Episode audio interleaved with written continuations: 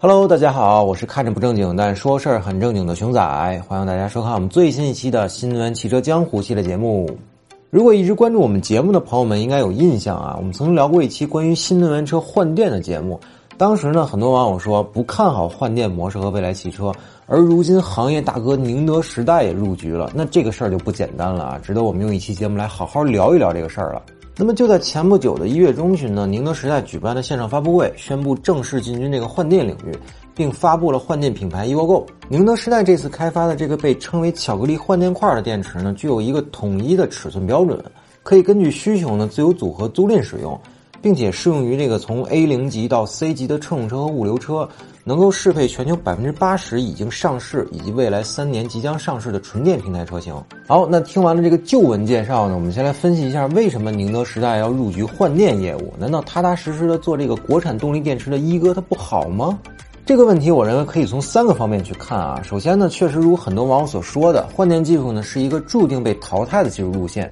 因为一旦解决了液态电池的化学特性问题呢，换电技术就显得一文不值了。但大家不要忘了啊，宁德时代可不是未来汽车，人家本身就是做动力电池的。所以相信在中国啊，没有企业比宁德时代更懂电动汽车的动力电池了。也就是比亚迪呢，能稍微和宁王聊一聊，那其他公司呢都没有对话的资格啊。所以当行业老大都开始做换电时呢，那么电池技术一定是遇到瓶颈了。并且呢，这个技术难题呢，短期内恐怕也不太容易被解决。所以呢，宁德时代在这个背景下才会布局这个换电业务。其次呢，虽然换电技术注定被淘汰啊，但是结合目前各个厂商的研发情况来看，甭管是这个固态电池还是钠离子电池或者其他的技术路线啊，想真正解决液态电池瓶颈的难题，彻底消除电动车的续航焦虑，估计至少需要十年甚至更久的时间。那就是这种情况了，才给了宁德时代布局换电的决心啊，同时呢，也有了参与的商业价值。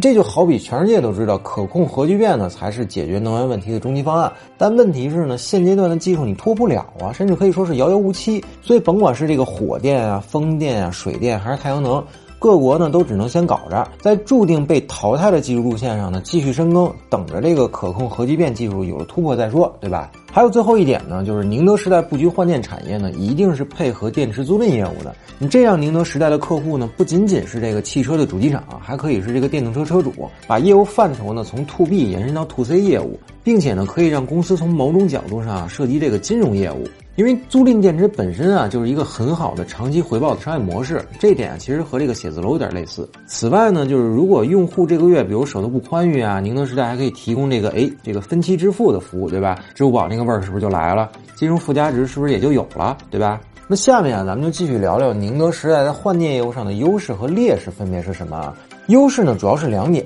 首先呢，是国内绝对领先的行业老大的地位。那这个身份呢，也让宁德时代有资格成为电池标准的制定者。之前节目里就说过啊，换电业务呢，首先要解决电池的标准化的问题，也就是电池仓的规格啊、冷却方式啊、电路安装的连接方式啊等等等等啊，必须让所有不同品牌的车型呢都可以适配。当然，宁德时代提出这个巧克力换电块的概念啊，其实是一个很好的解决方案。这种呢，类似于乐高那个组合结构，其实是更高效的解决了车型适配的问题。但前提是啊，得有厂家愿意配合你。所以，当宁德时代竖起换电的大旗啊，想做换电的汽车厂商呢，最好的出路就是加入宁德时代的联盟，并且啊，你也只能加入，因为换电业务呢，一定是规模产生效益，厂商单打独斗呢是不行的，因为运营的效率呢太低了，占用资金成本呢也太大了，根本走不远。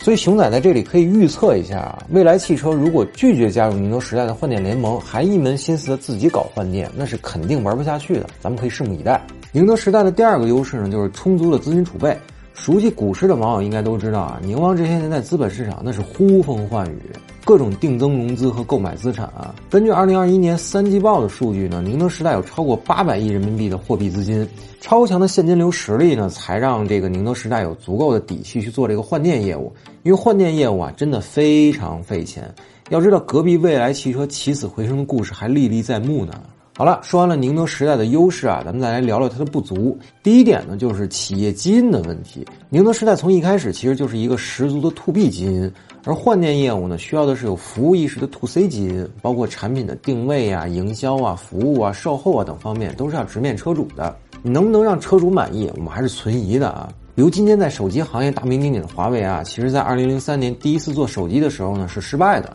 第二次呢，也是搞了好几年才成功的，这就是企业基因造成的问题。第二点让人存疑的呢，就是宁德时代建换电站的速度，因为建换电站呢，要协调的部门其实还很多呢，包括提供土地的政府或者开发商啊，提供电能这个国家电网啊。如果你要是在服务区的话，还需要这个协调高速公路方面啊，并且这里面啊还涉及到这个消防和其他的安全问题。想快速建设起这个换电网络，你不光要有钱，相关的其他资源呢，你也要给力。而熊仔觉得这个问题想要解决呢，也是有办法的，就是要利益共享，你不能吃独食。比如可以和这个各地的这个主机厂合作，比如一汽啊、上汽啊、广汽啊、北汽啊、吉利、长城啊等主机厂啊，都是有自己的势力范围的，可以很大程度的帮助宁德时代呢去协调这些事儿。而宁德时代呢，需要做的就是和这些车企成立这个合资公司，分享当地换电业务的利润就行了。再有呢，就是宁德时代啊，直接和这个中石油中石化加油站以及这个国家电网的充电站合作，与这些巨头合作呢，绝对能帮助换电业务快速建设出遍布全国的换电网络，并且这也是巨头们乐意看到的。你和一个宁德时代联盟合作，总比分别和这个不同的主机厂合作省事儿省太多了，对吧？好，那聊到这儿呢，基本我们把这个宁德时代入局换电业务的事情呢都说清楚了，所以咱们先做个总结啊。总体来说啊，熊仔对于宁德时代做这个换电业务的前景还是抱有谨慎乐观的态度的。如果宁德时代呢没有昏招频出，整体方向都是对的的话，那这件事儿呢基本上是能做成的。因为其他的动力电池厂商或者主机厂啊，更不具备做成的条件，而宁德时代呢，其实有一点舍我其谁的味道。不过换电呢，毕竟是一项注定被淘汰的技术。宁德时代到底愿意拿出多少资源来做这件事儿呢？还是未知数。如果只是小打小闹的玩一玩呢，那肯定也是做不成的。所以呢，咱们还是走一步看一步，一起关注宁德时代呢到底是如何玩转这个换电业务的。好了，本期关于宁德时代入局换电业务的节目呢，咱们就先聊到这儿。如果您对本期节目有什么看法，咱们继续在评论区里边讨论。最后呢，还是小广告环节，希望大家一键三连，点赞加关注支持我们。咱们下期节目再见，拜拜。